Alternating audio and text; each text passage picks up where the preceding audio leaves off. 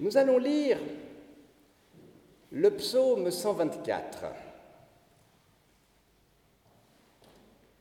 Sans le Seigneur qui était pour nous, qu'Israël le redise, sans le Seigneur qui était pour nous quand des hommes nous attaquèrent, alors, dans leur ardente colère contre nous, ils nous avalaient tout vifs. Alors, des eaux nous entraînaient, en torrents nous submergeaient alors nous submergeaient des eaux bouillonnantes. Béni soit le Seigneur qui n'a pas fait de nous la proie de leurs dents. Comme un oiseau, nous avons échappé au filet des chasseurs. Le filet s'est rompu, nous avons échappé. Notre secours, c'est le nom du Seigneur l'auteur des cieux et de la terre. Ce psaume, je vous invite à le chanter maintenant dans cette mélodie composée à Genève en 1551, pardon, en, oui, en 1551, ce psaume qui se trouve à la page 141 de notre recueil, Levons-nous pour en chanter les trois strophes.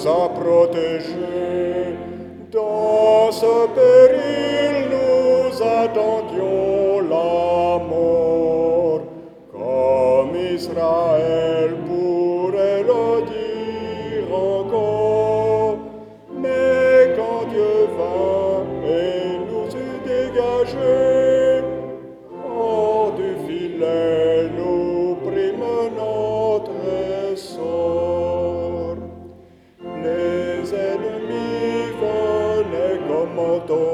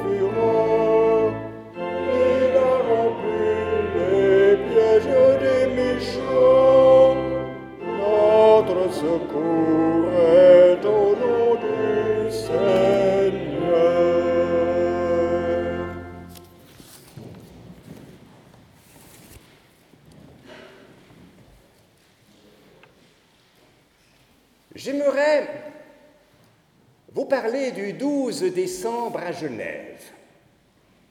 Mais attention, je ne vais pas évoquer le 12 décembre 1602, mais maintenant le 12 décembre 1603. Nous apprenons, en lisant le registre de la Compagnie des pasteurs de Genève, que des cultes spéciaux ont eu lieu ce jour-là. Je vous lis en extrait de ce registre. Le lundi douzième, l'Assemblée extraordinaire fut assemblée dès le matin, entretenue par la lecture de la parole de Dieu et chant de psaumes jusqu'à 8 heures, que le sermon commença, avec chant des psaumes 124 et 125 avant et après le sermon.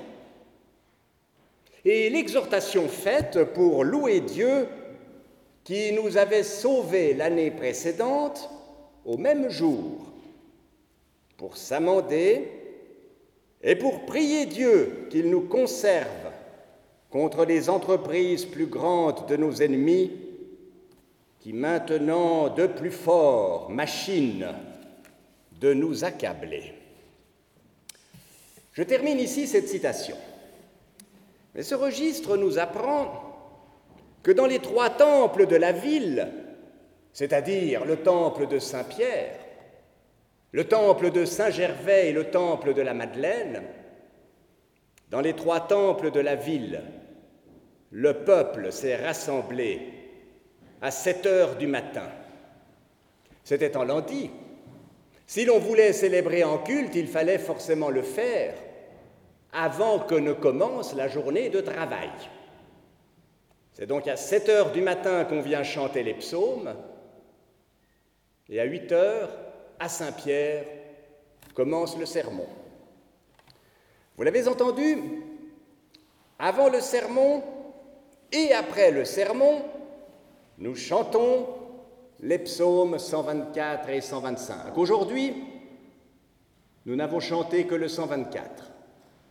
Mais c'est un psaume qu'à Genève, depuis 1603 en tout cas, on considère comme étant le psaume de l'escalade, un peu comme si le roi David avait de longs siècles à l'avance prévu ce que les jeunes voix auraient à chanter pour louer Dieu au XVIIe siècle. J'aimerais relire maintenant ce psaume. Vous avez entendu, il est très court. Et je ne changerai qu'un seul mot dans le psaume. Que David me pardonne. Je dirai ici, dans l'esprit des jeunes voix de 1603, Genève, à la place d'Israël. Et en entendant ce psaume, nous allons nous mettre à la place de nos ancêtres de 1603 qui se rappellent tous ce qui s'est passé l'année précédente et qui chantent le psaume dans la mélodie même que tout à l'heure nous avons chanté. Sans le Seigneur qui était pour nous, que Genève le redise, sans le Seigneur qui était pour nous, quand des hommes nous attaquèrent, alors, dans leur ardente colère contre nous, ils nous avalaient tout vifs. Alors des eaux nous entraînaient, en torrents nous submergeaient, alors nous submergeaient des eaux bouillonnantes. Béni soit le Seigneur, qui n'a pas fait de nous la proie de leurs dents. Comme un oiseau, nous avons échappé au filet des chasseurs. Le filet s'est rompu, nous avons échappé. Notre secours, c'est le nom du Seigneur, l'auteur des cieux et de la terre. Ce psaume est ce qu'on pourrait appeler une reconnaissance communautaire. Si le mot merci était en verbe, il serait ici conjugué à la première personne du pluriel. Nous, ensemble, en tant que communauté, nous disons merci à Dieu. Ce psaume, c'est d'abord un témoignage. Vous l'avez entendu, à aucun moment on ne s'adresse à Dieu comme dans une prière en lui disant Seigneur, viens à notre aide, comme c'est le cas dans nombre de psaumes. Ici, c'est plutôt d'un témoignage qu'il s'agit. Nous avons failli passer à la casserole, mais le Seigneur nous a délivrés. Ce témoignage comprend, vous l'avez entendu, ces deux éléments très simples. Le premier, c'est que nous avons de justesse échappé à l'ennemi. Le second, c'est que nous comprenons par là que Dieu est avec nous. En d'autres termes, ce témoignage du psaume nous dit ceci, il s'en est fallu de peu. Si Dieu s'était détourné de nous, si Dieu s'était détourné de son peuple, ne, serait-ce qu'une fraction de seconde, ou alors pour reprendre cette expression qu'on trouve souvent sous la plume de Calvin pour désigner un moment infinitésimal, ne serait-ce qu'une minute de temps. Eh bien, si Dieu s'était détourné de nous, c'en était fait de nous.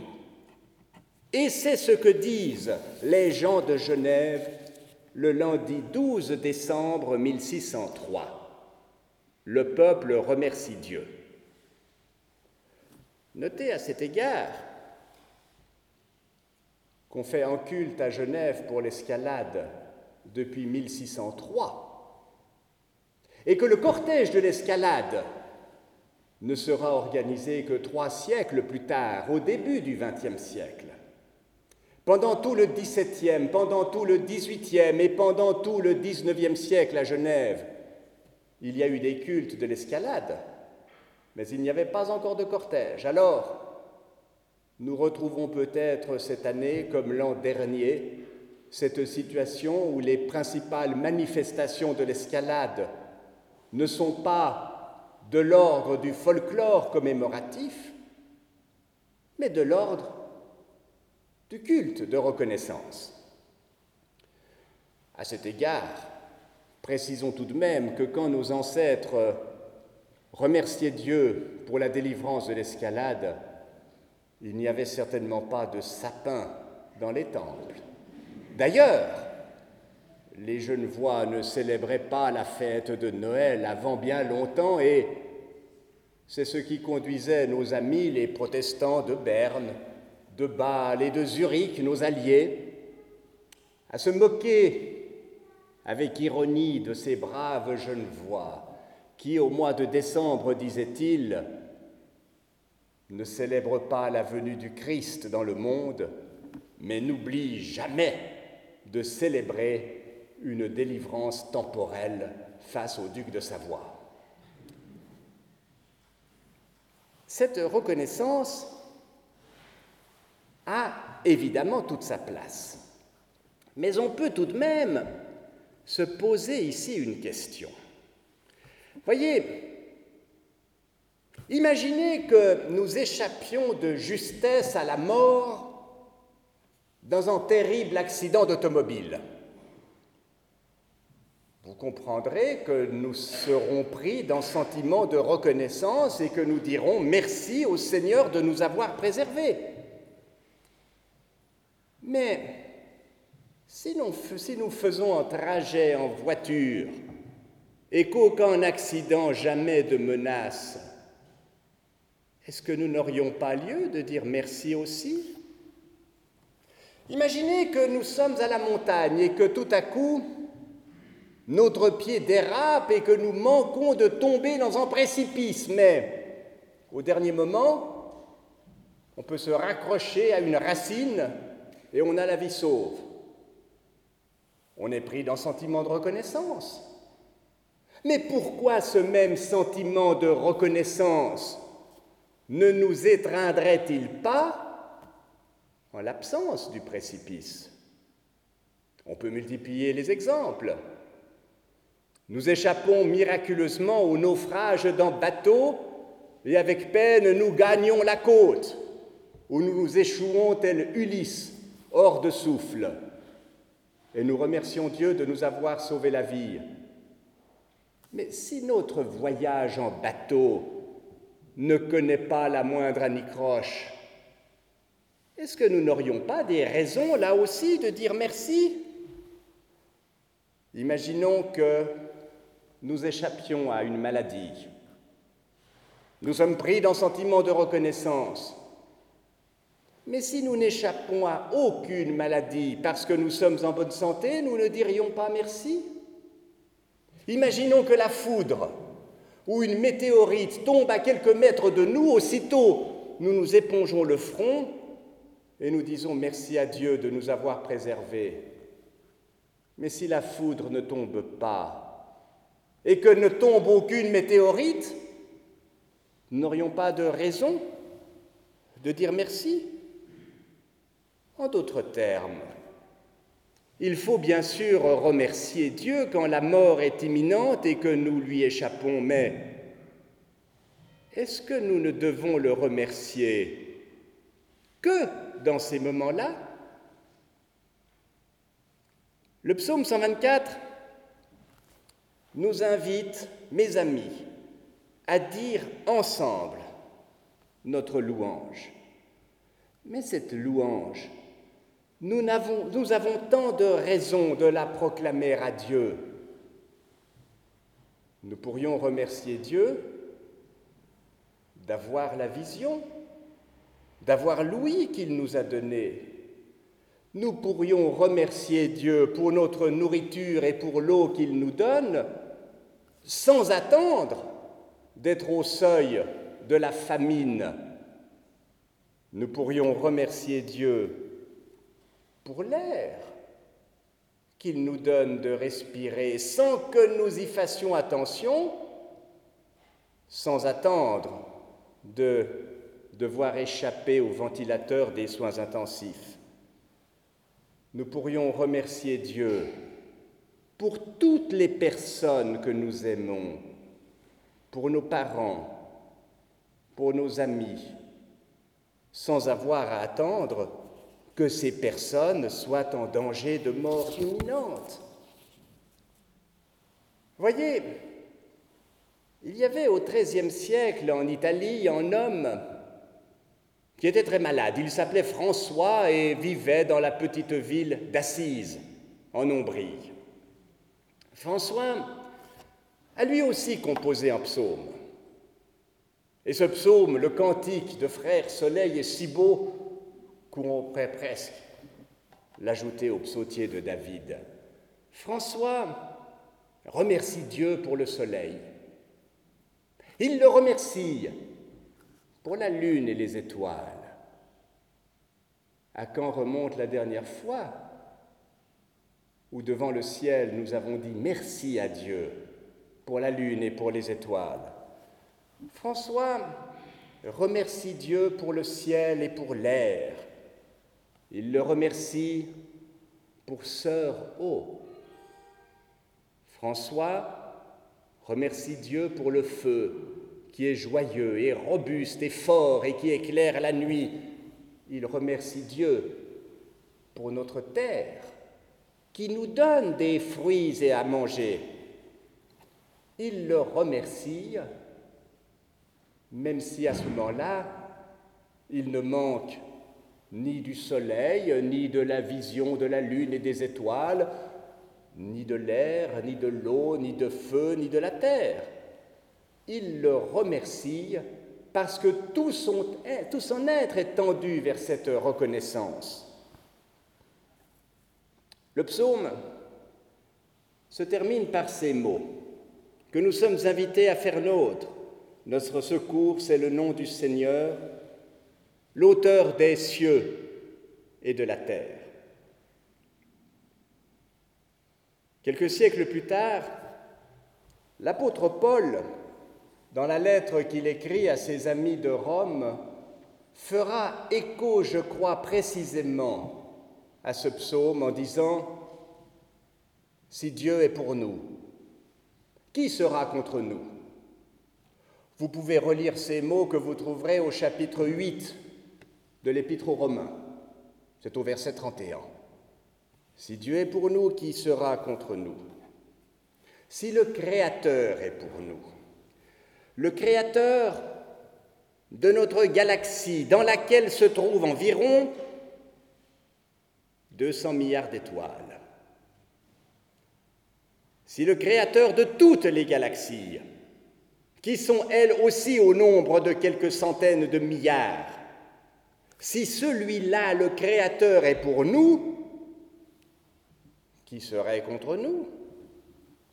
Si le Sauveur est pour nous, si ce Dieu qui vient nous dire son amour en Jésus-Christ est pour nous, et il nous le dit, je suis pour vous, je suis dans votre camp, je suis avec vous, eh bien, qui sera contre nous? Voyez, la vie chrétienne, ça n'est sans doute pas la promesse d'une existence dans un fauteuil. Notre vie, c'est parfois, c'est souvent une vallée de larmes. Mais dans cette vie que nous traversons, nous avons la promesse que Dieu est pour nous. Et cette promesse, nous devons la recevoir jusqu'à ce qu'elle fasse naître dans notre cœur à tout instant ce désir de louange. Point n'est besoin pour cela d'échapper de justesse à l'attaque des Savoyards de Charles Emmanuel. Cette louange, nous pouvons la vivre en chaque instant. Et en chaque instant, nous sommes invités à nous dire, tiens, pourquoi est-ce que, ici, maintenant, j'aurais une raison de rendre grâce à Dieu? Ce peut être le verre d'eau que nous buvons, ce peut être la personne aimée que nous rencontrons, ce peut être l'air que nous respirons, ce peut être le trajet que nous faisons sans encombre. Alors tout cela, certains disent, ben oui, c'est normal. Eh bien non. Tout cela doit nous remplir de reconnaissance envers Dieu. Et nous avons, au jour de l'escalade, comme au cours des 364 jours de l'année, à nous rappeler ces mots de Paul, si Dieu est pour nous, qui sera contre nous? Amen.